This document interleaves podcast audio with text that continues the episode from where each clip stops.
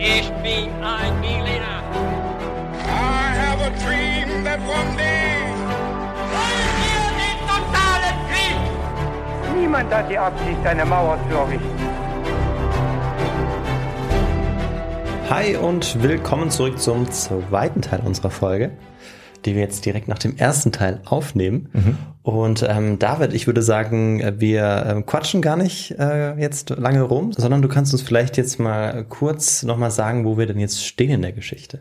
Genau, wir machen jetzt mit dem zweiten Teil direkt weiter. Und um es kurz zusammenzufassen, wir haben gehört, es geht um eine Insel, Auckland Island, auf der zur gleichen Zeit zwei Schiffe stranden und zwei Besatzungen sehr unterschiedliche Schicksale erleiden.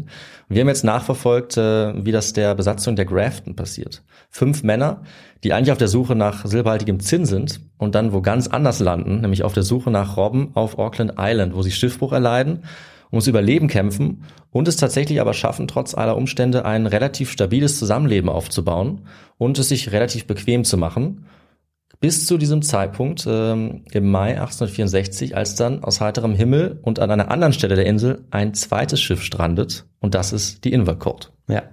Und das ist am 10. Mai, oder? Habe ich es richtig in Erinnerung? Das hast du völlig richtig in Erinnerung, gut aufgepasst. Klar. An diesem 10. Mai war jetzt die Invercourt, also auch vor der Küste von Auckland Island, gelandet. Sie war Anfang Mai von Melbourne aus nach Südamerika aufgebrochen. Sie hatte eine Crew von 25 Mann an Bord und keine Ladung. Die sollte sie erst dort dann noch aufnehmen. Auch die Invercourt hatte übrigens einige Schwachstellen, die sich noch als Problem erwiesen haben. Sie war zum einen sehr leicht ohne diese Ladung und zum anderen waren ihre Masten aus Eisen und ihre Takelage aus Draht. Das war also schwerer zu bedienen als Seile. Als das Schiff losgesegelt ist in Australien, war das Wetter noch gut. Aber kurze Zeit später lief es ähnlich ab wie schon für die Grafton in denselben Gewässern. Das Kommando hatte hier jetzt Kapitän George Dalgano. Dann gab es noch Andrew Smith, den ersten Mart, und James Mahoney, den zweiten Mart. Außerdem waren an Bord einige einfache Seemänner. Robert Holding war dabei der wichtigste, denn er sollte jetzt in kürzester Zeit ähm, einen großen Beitrag für die weitere Geschichte leisten. Okay, wir wissen also noch nicht, ob dieser Beitrag positiver oder negativer Natur ist. das will ich noch nicht verraten, aber ich glaube, man wird dafür sehr schnell ein Gefühl bekommen. Und das lag natürlich an dem Unglück, das jetzt auch die Invercourt ereilt hat. Am 10. Mai war das Wetter miserabel. Von Nordwest kam ein Sturmwind und es regnete und schneite ohne Unterlass. Sie konnten also kaum etwas sehen. Captain Delgado hatte jetzt extra zwei Männer als Ausguck, weil er auch vermutet hat, dass sie in der Nähe von Auckland Island sein könnten. Aber sie konnten kaum erkennen, wo sie waren oder ob irgendwo Land kam, bis es dann plötzlich gesichtet wurde. Und Captain Delgado ging jetzt aber davon aus, dass das die Südspitze der Insel war, also der untere Teil, auf den sie von Westen zuhielten. Deswegen ließ er weiter nach Süden steuern, um ins offene Meer zu gelangen. Leider lag er dabei um 20 Meilen, und zwar 20 sehr entscheidende Meilen daneben, denn sie waren eigentlich ganz im Norden der Insel. Victor, ich würde dir, glaube ich, mal kurz die Karte zeigen, die unsere Zuhörerinnen und Zuhörer dann auch mal nachschauen können, weil dann macht das Ganze nämlich noch viel mehr Sinn. Also wenn sie hier im Süden wären und dann nach Süden steuern, dann wären sie auf offenem Meer. So, von Ja, da kommen. ja. Aber wenn sie im Norden sind, von da kommen und dann nach Süden steuern, ist da die Insel. Hm. Das war also der große Fehler. Das heißt, statt aufs offene Meer zuzusteuern, weil die Insel sozusagen einen Halbkreis macht und unten breiter wird, ist Captain Delgado einfach nur weiter auf die Klippen zugesteuert. Und deswegen war die Überraschung groß, als alle an Bord wieder Land gesehen haben, nachdem sie kurz den Kurs geändert hatten. Und jetzt war die Katastrophe allerdings längst unausweichlich, weil der Sturm immer stärker wurde und jetzt auch die Invercourt vom Sturm gegen die Klippen gedrückt wurde. Ja. Wie auch schon die Grafton.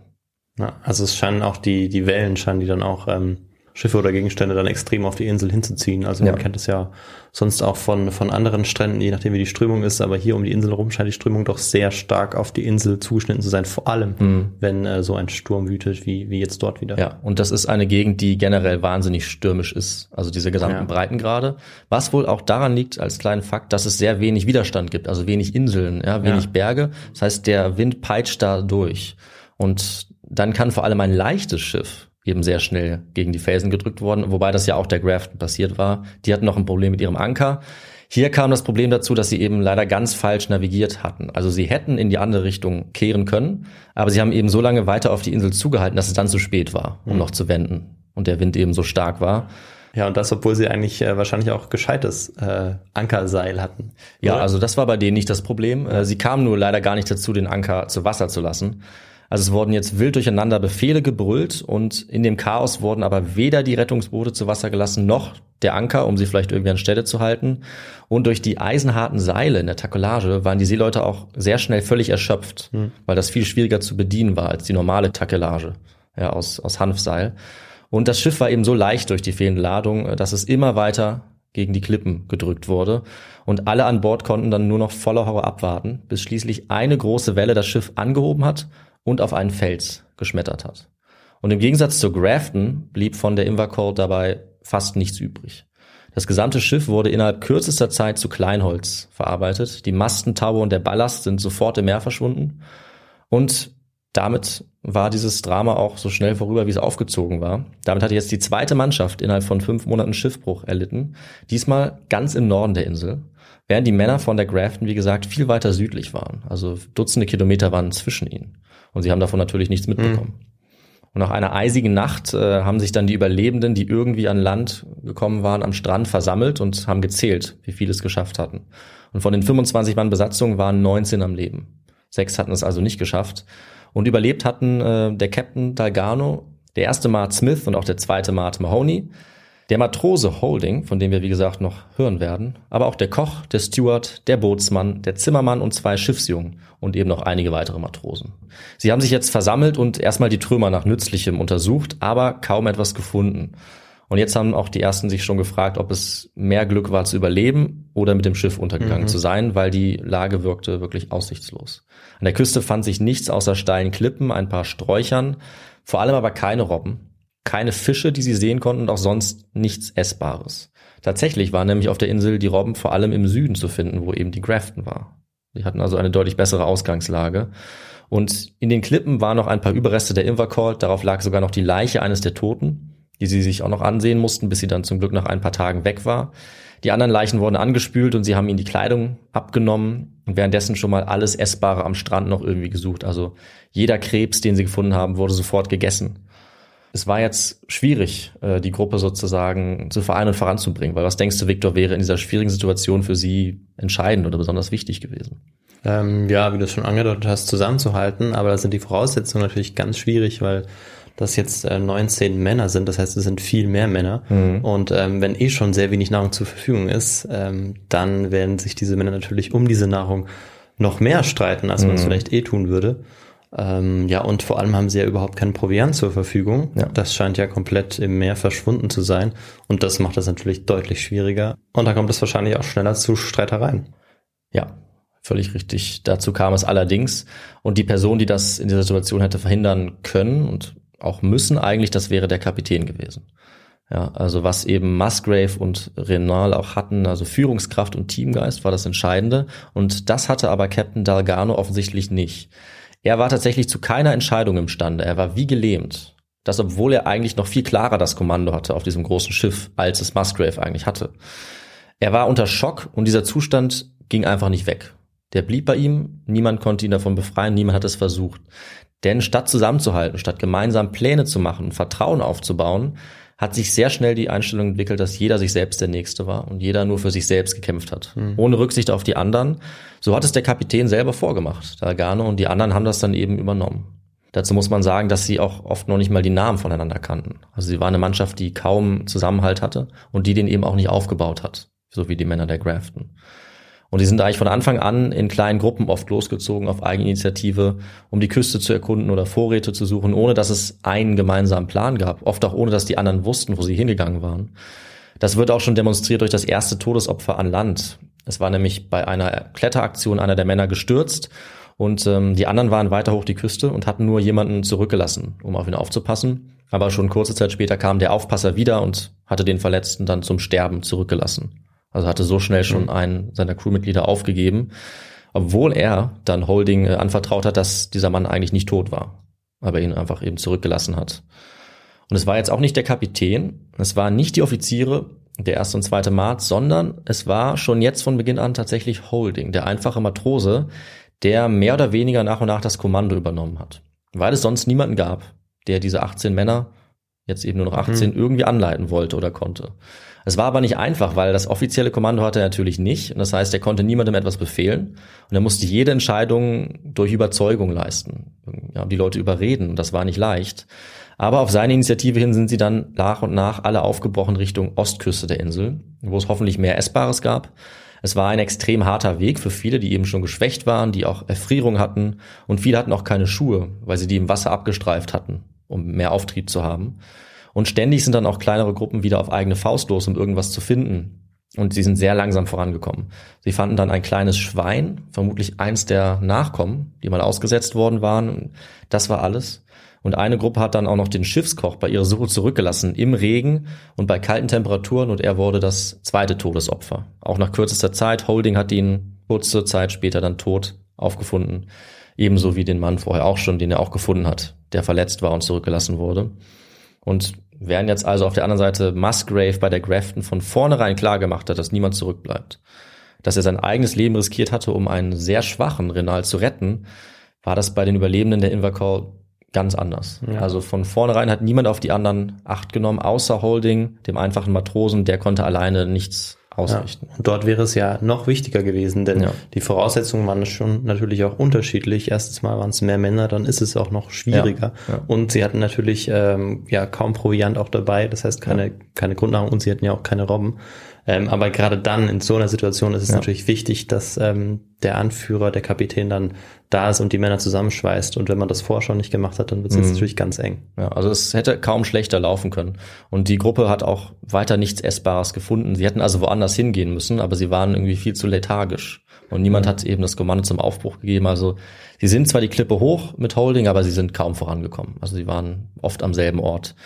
Und ähm, Holding ist dann auch nochmal zurückgegangen, wieder ans Meer, um doch noch was zu finden. Sie haben dann verrottende, unidentifizierbare Stücke Fleisch verspeist, wo man noch nicht ganz weiß, wovon das war. Ja.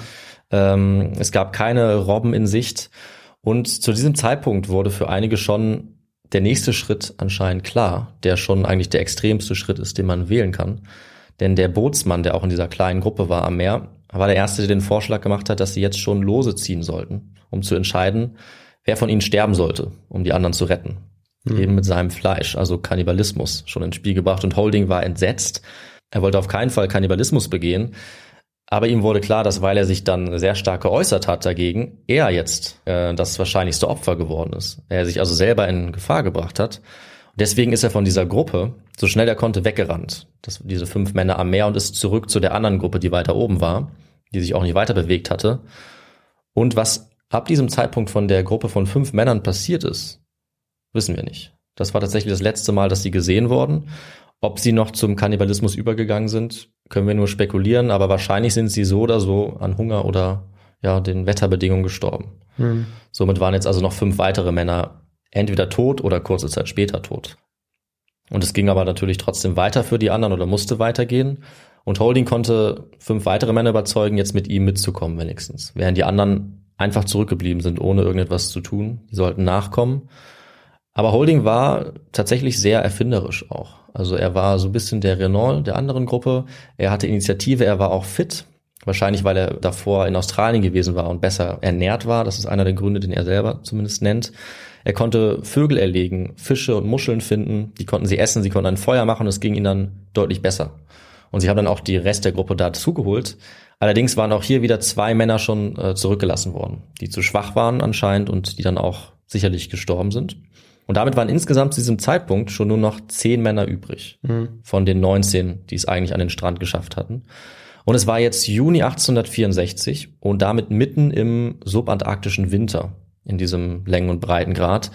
Und sie hatten seit Wochen eigentlich fast nichts gegessen. Also ein paar Stücke Fleisch und Brot, ein paar Fische, ein paar Wurzeln aber Holding konnte jetzt wenigstens die anderen von der Invercold endlich dazu bekommen, mit ihm nach Nahrung zu suchen. Und das war ein Glück. Denn auf der Suche fanden sie Beerenbüsche, an denen man erkennen konnte, dass sie eigentlich nicht da sein sollten, weil sie nämlich äh, bearbeitet worden waren, kultiviert worden waren. Und damit wurde ganz offensichtlich, dass sie vielleicht nicht die einzigen auf der Insel waren, weil sie nichts von der Siedlungsgeschichte wussten. Also mhm. es war ihnen völlig fremd. Und in der Nähe dieser Büsche konnten sie dann einen Pfad finden. Bald darauf kam dann ein Schornstein in Sicht und dann standen sie tatsächlich in den Überresten der untergegangenen kleinen Siedlung von Hardwick. Ah. Die hatten sie also plötzlich gefunden. Die war gar nicht so weit weg von der Stelle, wo sie gestrandet waren. Aber es war nicht mehr viel davon übrig, äh, obwohl eigentlich nur zwölf Jahre vergangen waren und von den ehemals 18 Häusern oder eher Hütten war nur noch eine halbwegs bewohnbar. So mehr schlecht als recht, aber es war viel besser als alles, was sie bisher hatten, weil sie hatten bisher eigentlich gar keinen Schutz gehabt. Ja. Ja, und vor allem zeigt dieser Fund, dass es ja scheinbar möglich ist, auf, Mhm. die, auf dieser Insel zu überleben und ähm, ja Nahrung zu finden, die die das dann ermöglicht. Also dass man da Ja. ähm, dass man da vielleicht auch noch irgendwann Robben findet. Ja, Ähm, genau. Oder andere Nahrungsmittel, die sie bisher vielleicht noch nicht gefunden haben. Danach haben sie jetzt auch gesucht. Ähm, Also sie haben ein paar Werkzeuge gefunden, ein paar Blechdosen, aber nicht viel. Es gab einen alten Gemüsegarten, den sie gar nicht genauer untersucht haben und auch nicht wirklich was gefunden haben. Aber vor allem zeigt uns das, glaube ich, auch, wie schlecht es um sie jetzt schon bestellt ist, weil sie, äh, anstatt weiter zu jagen oder zu sammeln oder ihre Unterkunft auszubauen, einfach gewartet haben, denn sie hatten die Hoffnung, wie du es gerade gesagt hast, dass äh, irgendwie die Bewohnerinnen und Bewohner zurückkommen würden. Obwohl sie eigentlich klar sehen konnten, dass seit vielen Jahren niemand mehr da gewesen war und auch niemand mehr kommen würde. Ja. Haben sie an dieser Stelle schon fast aufgegeben Ja. oder haben sich dieser Illusion hingegeben, dass sie irgendwann wiederkommen würden. Obwohl, wie gesagt, also völlig klar war, dass hier niemand kommen würde. Und wahrscheinlich auch, weil sie schon sehr schwach waren, aber trotzdem. ne? Also die, das stimmt. Die Zehen übrigen sind immer schwächer geworden, immer apathischer. Sie hatten ja auch fast nichts zu essen. Sie haben zweimal eine Robbe gefangen, also es gab ein paar wenige, aber mehr nicht. Und äh, auch jetzt, also als sie sozusagen in diesem völlig runtergekommenen Dorf kampiert haben, hätte jetzt Captain Dalgarno oder die Offiziere Smith und Mahoney die Möglichkeit gehabt, die restlichen Leute zu organisieren, etwas zu bauen oder etwas Essbares zu finden. Aber besonders Captain Dalgarno war weiterhin völlig untätig. Er hat nur auf seinem Rang beharrt, um die Schiffsjungen immer wieder loszuschicken. Das hat auch Mahoney getan, um ihnen Wasser zu bringen in ihren Schuhen, aus denen sie getrunken haben, oder irgendwelche essbaren Wurzeln, die sie auch gefunden haben. Ähm, und Holding wurde das auch ähm, nahegelegt, dass er es machen sollte, und er wurde dann von Smith mit dem Messer bedroht, äh, ihm etwas Essbares zu bringen, als er sich geweigert hat. Aber der war schon so schwach, dass keine wirkliche Gefahr war und konnte da nichts weiter tun. Es ist also nichts unternommen worden und in der Gruppe wurde dann nach und nach äh, jeder immer schwächer und sie wurde weiter dezimiert. Im Juli waren dann die beiden Schiffsjungen schon tot. Vor Hunger und Erschöpfung, wahrscheinlich auch, weil sie die ganze Zeit gezwungen wurden, hin und her zu rennen, während sich die Offiziere ausgeruht haben und ihre Energie irgendwie aufheben konnten. Der Steward war mittlerweile auch tot. Und der zweite Mart, Mahoney, konnte kaum mehr selber aufstehen. Das heißt, ähm, Holding hat jetzt den ersten Mart Smith und zwei Matrosen endlich überzeugen können, aufzubrechen, noch irgendwas zu machen. Und sie haben Captain Dalgarno zurückgelassen, um auf Mahoney aufzupassen. Hm. Aber vielleicht ahnst du schon, Victor, ähm, auch das hat er nicht gemacht. Und nur wenige Tage später hat äh, Dalgarno sie dann eingeholt und hatte Mahoney in seiner Hütte zurückgelassen, um sich auszuruhen, aber in Wirklichkeit zum Sterben. Ja. Das war auch klar. Ähm, Holding kam dann später zurück, um nach ihm zu sehen, einige Tage später, aber konnte nur noch feststellen, dass er schon länger tot war. Mhm. Unterwegs ist dann das Sterben noch weitergegangen. Also es gab noch zwei Matrosen und eines Nachts hat der eine, Fritz Horser, dann Streit mit dem anderen gehabt, einem gewissen Harvey, und wurde von dem weggestoßen. Er ist äh, hingefallen und stand nicht wieder auf. Er war also auch sofort tot. Sie haben ihn dann unter ein paar Ästen liegen gelassen, weil der Boden so kalt war, dass sie ihn nicht mal begraben konnten mit den wenigen Werkzeugen, die sie hatten. Allerdings mussten sie dann äh, auch einige Tage später feststellen, äh, wie Holding gesagt hat, Zitat, The mate and myself found that Harvey had been eating some of Fritz. Das heißt also, der eine Matrose hatte seinen äh, Kollegen in der Verzweiflung gegessen, den gefrorenen Leichnam, ähm, wovon die beiden wahnsinnig geschockt waren. Aber sie mussten nicht lange überlegen, wie sie damit umgehen sollten, weil auch Harvey selber, der andere Matrose, kurz darauf kollabiert und gestorben ist. Ja. Und damit waren jetzt nur noch drei übrig. Holding, Captain Dalgarno und der erste Mart Smith. Es war jetzt August und es waren damit drei Monate her, seit sie auf der Insel waren und 16 waren gestorben. Nur noch drei am Leben. Und damit begann jetzt sozusagen das letzte Kapitel ihres Kampfs ums Überleben, um es in dieser dezimierten Form, völlig geschwächt, irgendwie noch von der Insel zu schaffen. Die nächste Zeit war natürlich wahnsinnig schwer, nicht nur für die Invercore-Gruppe, sondern auch für die Gruppe der Grafton, weil sie waren immer noch im Winter. Und mit diesem konstanten, schrecklichen, nasskalten Wetter war es sehr schwer zu überleben, aber irgendwie haben es beide Gruppen in dieser Zeit geschafft. Bei den fünf Männern der Grafton war es natürlich ganz anders, weiterhin als bei der Invercourt. Also sie konnten mit ihrem Boot umherfahren, Robben jagen, Vögel mit der Flinte schießen. Ja, ja ich stelle mir das richtig paradiesisch vor. Also es ist wirklich... Es fehlen eigentlich nur irgendwo die Boxen, Ja. dann läuft da noch laut Musik, irgendjemand mixt die Cocktails. Ja, das hätte man heute vielleicht noch dabei auf dem Schiff, bis, äh, bis die Powerbank leer ist. Aber also es wechseln sich Beschreibungen ab, wo es manchmal eben bitterkaltes Wetter ist und sie deprimiert sind. Aber immer wieder haben sie dann auch fast schon so, ja, so Zelterfahrungen oder so Ausflugserfahrungen und sie freuen sich, wenn sie irgendeine schöne Landschaft sehen oder einen großen Fang machen oder so. Also wenn man das liest, vergisst man streckenweise echt, dass sie in Gefahr sind eigentlich und auch ums Überleben kämpfen, weil sie teilweise ja, so viel Spaß zusammen haben, kann man fast sagen. Also sie verstehen sich gut und haben immer wieder tolle Erlebnisse. Aber sie müssen natürlich jetzt im Winter schon auch aufpassen, dass ihnen die Nahrung nicht ausgeht. Denn das ist durchaus schwieriger geworden, äh, weil die Robben immer weniger wurden. Aber es ging irgendwie. Und Captain Dalgano und Smith auf der anderen Seite, die haben immer noch darauf bestanden, dass Holding ihnen jetzt dienen sollte. Während er der Meinung war, dass der Rang mittlerweile völlig überflüssig war. Aber eben während die fünf der Grafton sich gut verstanden haben, haben jetzt Dalgano und Smith sich ein eigenes Camp gebaut. Extra weg von dem, was Holding angelegt hatte. Also sie hatten so Blätter- und Asthütten gebaut am Strand. Und er konnte allerdings viel besser jagen als sie, wo sie sich jetzt am Strand gemütlich gemacht hatten, wo es eben doch einige Fische gab und jetzt auch ein paar Robben. Er war der Sohn eines Jägers, ähm, er war irgendwie sehr kreativ, hat auch immer wieder Fallen gebaut oder Werkzeuge. Ja, und du hattest ja gesagt, er hatte ja auch so ein bisschen die Führung übernommen, als Ja. noch mehr auch am Leben waren. Das heißt, man kann sich auch vorstellen, dass er eigentlich derjenige ist, der die besten Chancen hat, jetzt äh, noch zu überleben. Absolut. Und nicht nur das. Ich würde sogar sagen, er ist derjenige, der dafür sorgt, dass überhaupt jemand von den drei noch am Leben ist. Ja, okay. Er ist derjenige, der die Sachen fängt. Und jedes Mal, wenn er einen Fang hatte, kamen jetzt die beiden anderen dazu, um zu essen. Denn das wollten sie dann schon. Da wollten sie seine Hilfe. Und danach haben sie ihn wieder alleine gelassen und ihn verschmäht. Also es ist ganz klar nur Holding zu verdanken und seiner Menschlichkeit, dass er trotz der Verachtung durch die anderen sie nicht im Stich gelassen hat. Das sollte man auf jeden Fall nochmal betonen. Da haben sie sehr Glück gehabt, dass sie gerade ihn da hatten. Also er hat die drei durchgefüttert. Während sie jetzt über Monate hinweg am Strand waren und im Prinzip zu diesem Zeitpunkt einfach nur noch gehofft haben, dass irgendwann ein Schiff kommt. In der Zwischenzeit hatten sie, wie gesagt, einigermaßen formidable Hütten aus Ästen und Blättern. Es gab ein paar Robben. Und man muss auch sagen, wenn der Kapitän und die Offiziere früher auf ihn gehört hätten, hätten sicherlich noch deutlich mehr auch zu diesem Strand gelangen können, wo sie äh, etwas jagen, etwas fischen konnten und hätten auch überleben können. Aber das wurde viel zu spät gemacht. Und dadurch, dass die Gruppe sich nie bewegt hat, nie gesammelt hat, nie zusammen losgezogen ist, ähm, ja, wurde erst jetzt eigentlich klar, wie viel besser es laufen konnte, wenn sie auf Holding gehört hätten, der sich eben besser auskannte, der die Aktivität, die Energie, die Initiative hatte. Aber jetzt war es eben für die meisten schon zu spät. Und es wurde auch nicht einfacher, auch nicht für die fünf Überlebenden der Grafton. Ohne die Flinte hätten sie es wahrscheinlich gar nicht geschafft, jetzt noch zu überleben, weil damit konnten sie noch vereinzelte Tiere schießen, weil jetzt eine Saison kam während des auslaufenden Winters, wo immer weniger Robben da waren, weil die tatsächlich auf andere Inseln gewandert sind oder sich ins Meer zurückgezogen haben.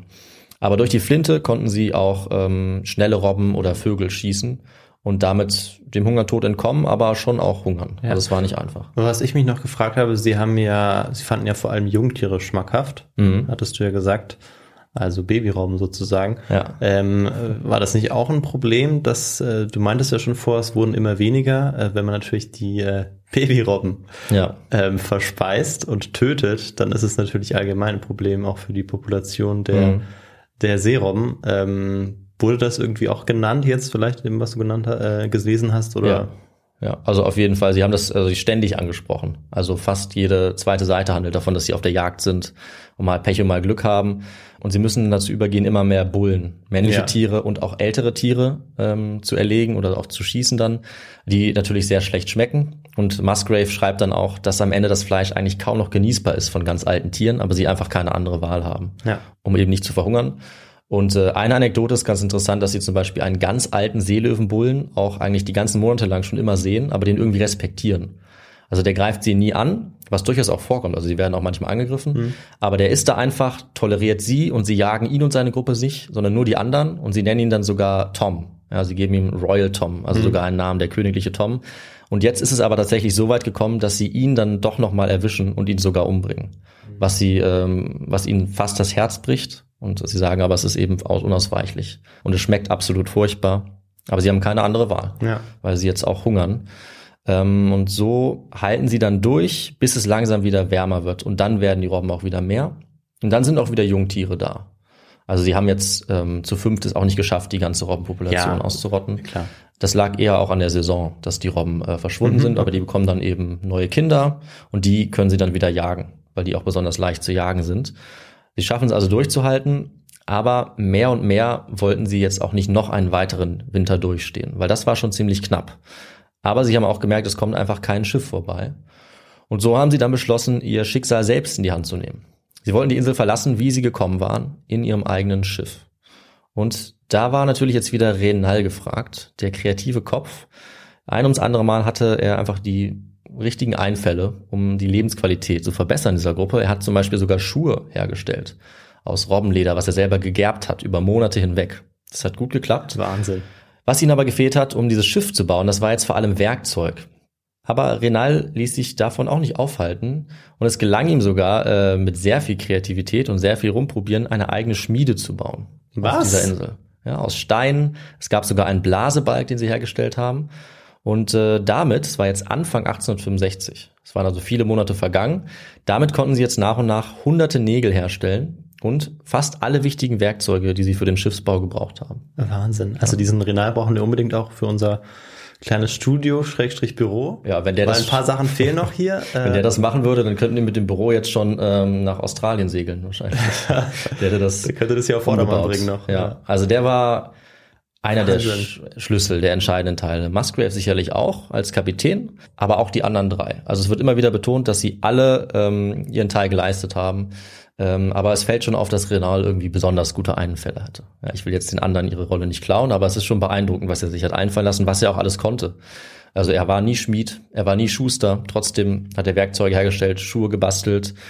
Damit hatten sie eigentlich alles zusammen. Sie haben aber dann gemerkt, dass sie sehr viel Material benötigen würden, als sie versucht haben, das Schiff zu bauen, was sie eigentlich im Kopf hatten. Und deswegen sind sie dann dazu umgestiegen, stattdessen ihr Beiboot, das sie hier hatten, etwas aufzuhübschen, Ja. etwas auszubauen, weil das einfacher war. Das hatten sie schon, dafür brauchten sie weniger Material. Ähm, und sie hatten, wie gesagt, das Holz des kaputten Schiffes. Sie hatten auch das Eisen, damit konnten sie eben schmieden. Das war ja im Bauch des Schiffes praktischerweise gewesen.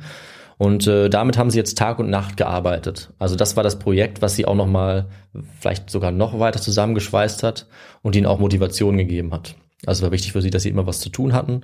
Sie hatten dann sogar eine Anzahl an Nägel festgelegt, die sie äh, jeden Tag bauen wollten. Alle haben mitgeholfen, manche haben gejagt, manche haben gehämmert. Es war also gut aufgeteilt.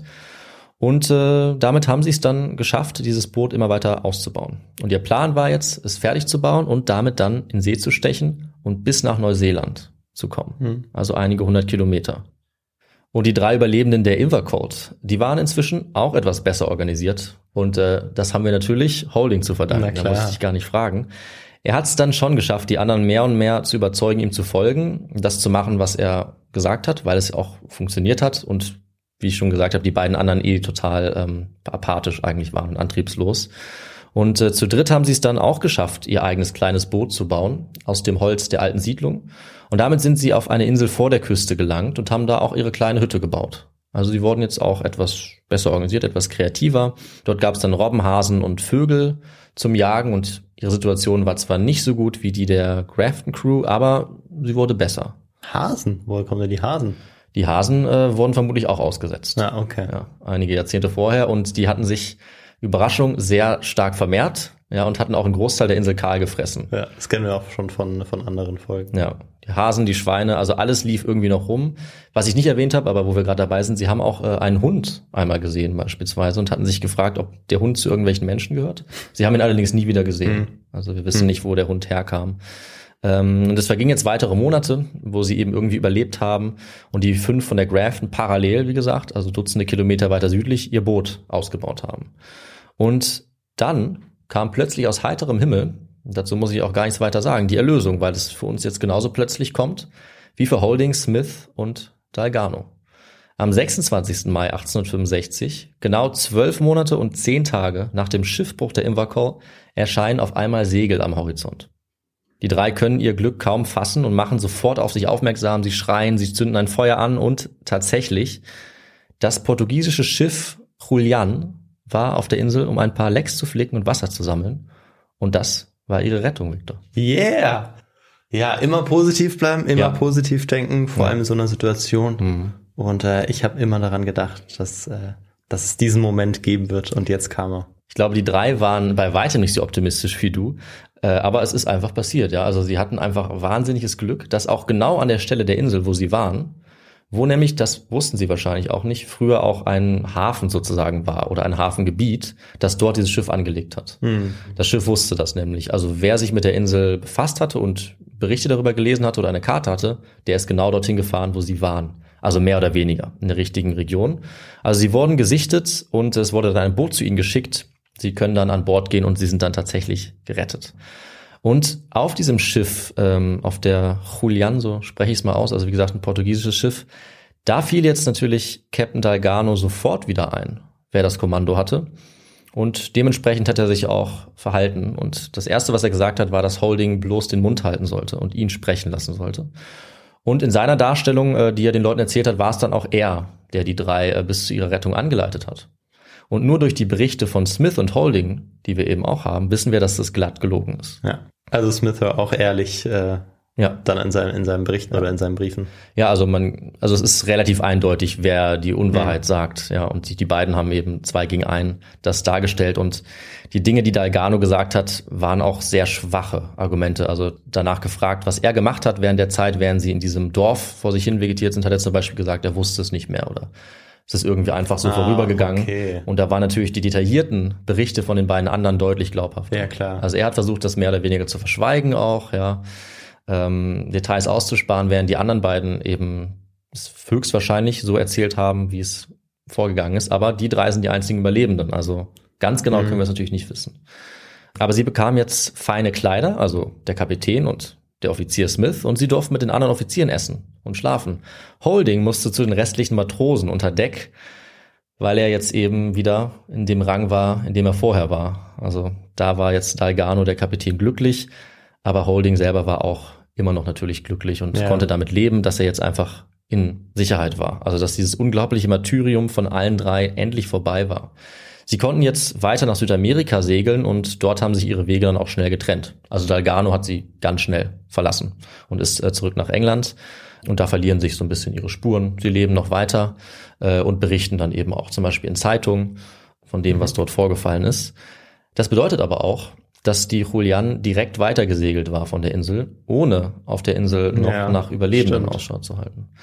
Und so waren es jetzt ohne zu wissen immer noch fünf Gestrandete im Süden, aber nicht mehr lange. Im Juli, ungefähr sechs Wochen nachdem das portugiesische Schiff da war, waren jetzt auch die fünf von der Grafton bereit, die Insel endlich zu verlassen. Das Boot war jetzt fertig und sie wollten keinen Tag länger warten, aber es haben nur drei Männer hineingepasst. Das waren jetzt Musgrave, Renal und McLaren. Die haben den anderen beiden das heilige Versprechen gegeben, dass sie wiederkommen, um sie zu holen. Das Schiff haben sie dann passenderweise Rescue getauft und am 19. Juli 1865, 19 Monate nach ihrer Ankunft, verließen sie dann in der Rescue Auckland Island mit Kurs auf Neuseeland. Okay. Also im Winter ähm, loszusegeln hatte dann, also war schon auch möglich, äh, war Ja. vielleicht ein wenig gefährlicher als im Sommer, aber War abhängig nicht vom Wetter. Es war vor allem abhängig vom Wetter und sie haben gewartet, bis das Wetter einigermaßen ruhig war, weil die gefährlichste, ähm, der gefährlichste Teil war ja direkt an der Insel. Das heißt, solange das Wetter ein paar Stunden eigentlich nur gut genug war, um aufs Meer zu kommen, war es Ja. schon relativ gut. Als sie dann allerdings auf dem Meer waren, hat es sich schnell wieder geändert. Und die Reise sollte eigentlich nur 50 Stunden dauern, aber wer hätte es gedacht, sie gerieten wieder in einen Sturm und mussten fast fünf Tage durchhalten mit quasi keinen Vorräten. Dann kam aber endlich wieder Land in Sicht. Und es war dann tatsächlich Rakura, auch bekannt als Stewart Island, die südlichste Insel direkt bei Neuseeland. Und sie mussten noch etwas durchhalten, weil das Wetter auch hier erst noch zu schlecht war. Aber dann hat es aufgeklärt und völlig entkräftet konnten sie dann diese Insel erreichen, in den Hafen einfahren. Und sie konnten dann ihr Glück kaum fassen, als nicht nur Dutzende Maori aufgetaucht sind, sondern auch ein englischer Seemann namens Cross, der sogar sein eigenes Schiff auf der Insel hatte. Und äh, die drei waren jetzt gerettet. Sie wurden verarztet, sie konnten essen und schlafen, so viel sie wollten. Aber Victor, ein Gedanke hat sie natürlich nicht losgelassen. Naja, äh, klar, also die zwei, die da noch äh, auf der Insel Ja. vor sich hin äh, vegetieren, die müssen jetzt auch noch gerettet werden Ja. und dann nehmen sie hoffentlich dieses Schiff. Ja, also auch hier haben sie nicht davon abgelassen, was sie sich versprochen hatten und was sie zusammengehalten hat. Sie haben ihre beiden Lionsgenossen nicht vergessen und äh, Renal war schwach, musste sich erholen und McLaren blieb dann auch dort, aber Musgrave wollte obwohl er eigentlich vor allem seine Familie sehen wollte, nicht ohne die anderen beiden jetzt zurückkehren. Und deswegen ist er mit dem Engländer Cross und dessen Schiff noch einmal losgefahren, nach einem Zwischenstopp in Neuseeland. Und dieses Mal lief die Fahrt auch halbwegs sicher ab. Eigentlich zum ersten Mal von all diesen Fahrten, muss man sogar sagen. Und Harris und Forges, die beiden übrigen, waren in der Zwischenzeit immer noch in der Hütte, aber sie waren wirklich am Ende. Also sie hatten sich jetzt in der Zwischenzeit stark gestritten, was vielleicht auch zeigt, wie wichtig es eigentlich war, dass sie zu fünft waren. Mhm. Ähm, zu zweit lief es schon nicht mehr so gut und sie hatten am Ende nur noch von Mäusen überlebt, die sie in ihrer eigenen Hütte gejagt haben. Und dann aber wurden sie endlich gerettet. Also das Schiff konnte anlegen, diesmal auch sicher.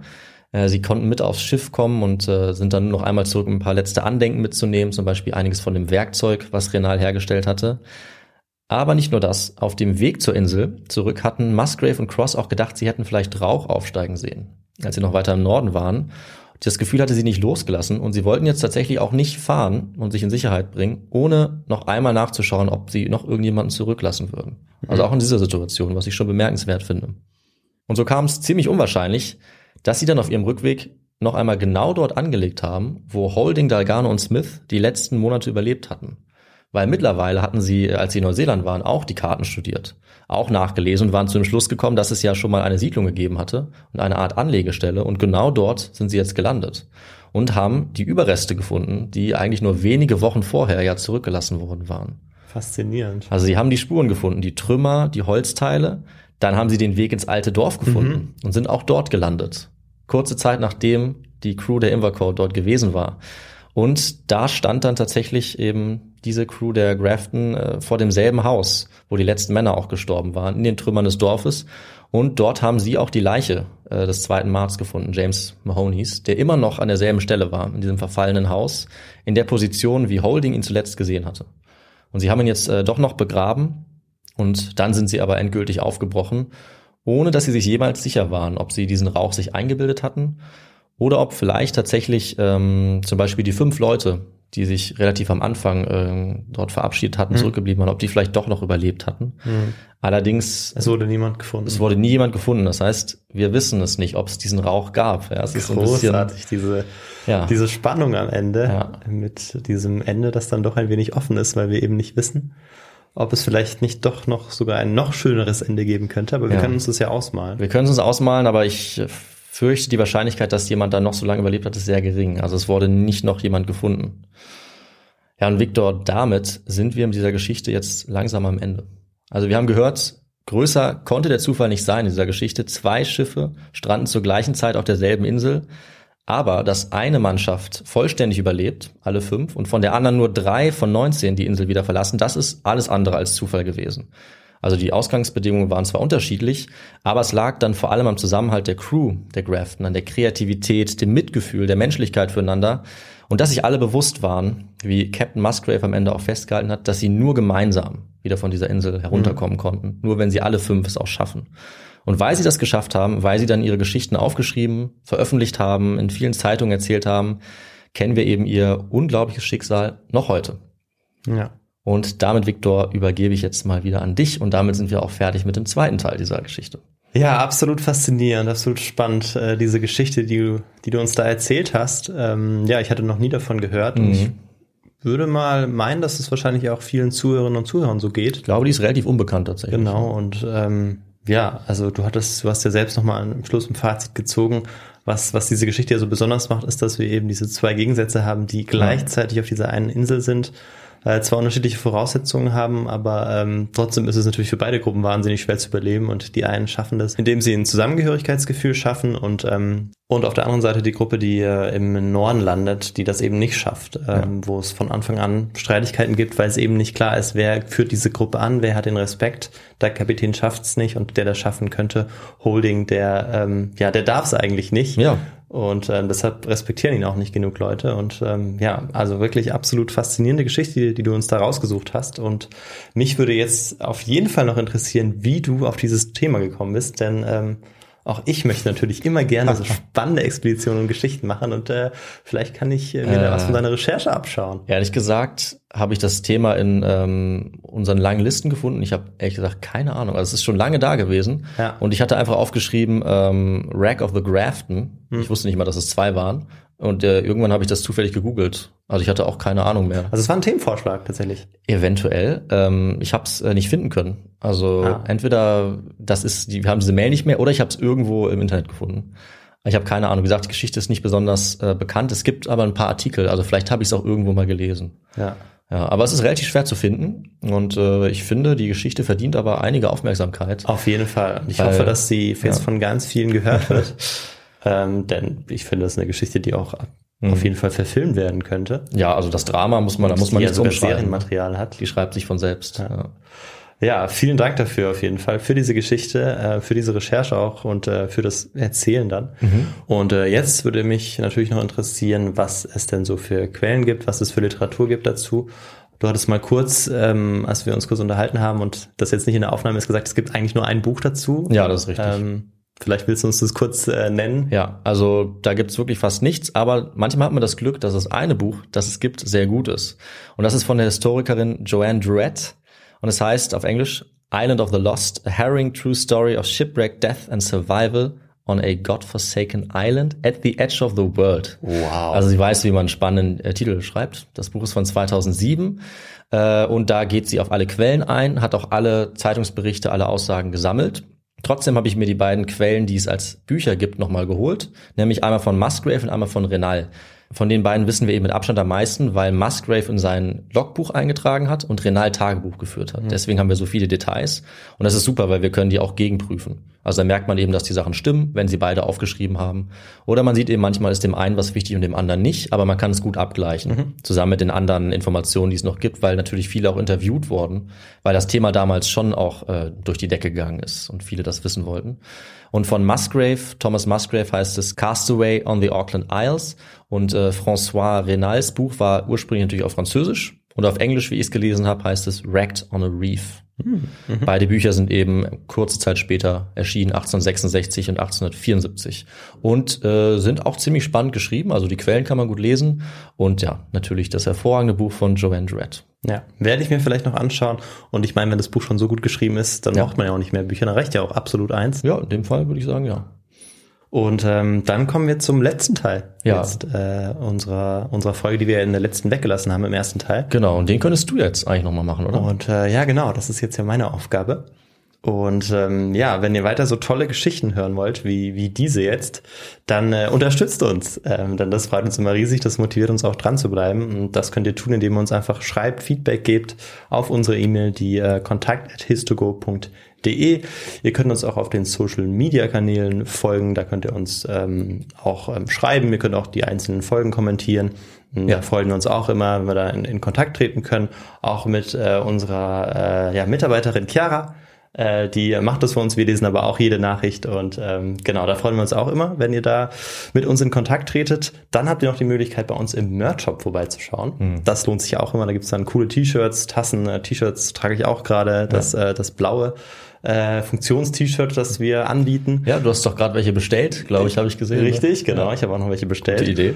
Ähm, und äh, ihr könnt uns auch einfach spenden über PayPal oder äh, per Banküberweisung. Ähm, und was ihr auch machen könnt, ist, ihr könnt uns bewerten. Das hilft uns auch immer, das erhöht unsere Sichtbarkeit. Das geht über Spotify. Da könnt ihr ähm, uns beispielsweise fünf Sterne geben, wenn es euch richtig gut gefällt. Mhm, Das freut Äh, uns immer. Auf jeden Fall. Bei Apple Podcast könnt ihr noch einen kleinen Text schreiben, freut uns auch immer riesig. Und ja, ich glaube, das sind so die Möglichkeiten, wie ihr uns unterstützen könnt. Ähm, wir sind hier schon ganz schön am, am Schwitzen. Ja, ich glaube, ich brauche eine Dusche und noch ein kaltes Glas Wasser. Ja, du kannst dich ja jetzt erstmal ein bisschen erholen. In Ja. zehn Tagen gibt's dann die nächste Folge von mir. Ähm, weiß noch nicht genau, ähm, wo die Reise hingeht. Vielleicht wird's keine Expedition. Wir hatten ja jetzt Ja, schon wir brauchen ein sowas. Expeditionsähnliches, Ja. genau. Mm, Aber es wird auf jeden Fall was Gutes, kannst dich drauf freuen. Darauf kann ich mich auch verlassen. Und äh, darauf bin ich sehr gespannt. Und das erfahrt ihr dann in zehn Tagen.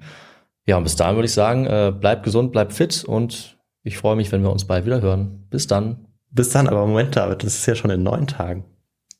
Ah, der du hast zweite Teil kommt ja am 11. raus. Jetzt. Das ist für uns auch neu.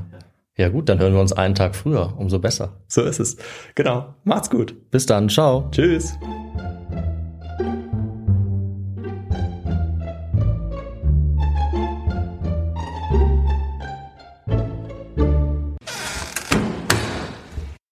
Der erste Mart Mahoney und auch der zweite Mart Mahoney. Fuck. Der dritte Mart. Mahoney. Scheiße. Mahoney Äh, Junior. Wie ist der erste Mart? Smith. Okay. Langsam wird's warm.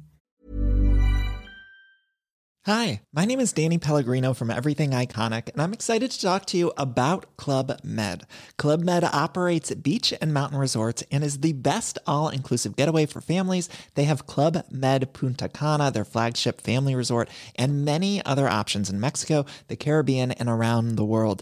Club Med are the pioneers of the all inclusive concept, which is the best way to vacation. Great for families, groups, or even solo travelers looking for land and water sports, delicious food, and a place to make unforgettable memories. Visit clubmed.us, call 1 800 Club Med, or your travel advisor.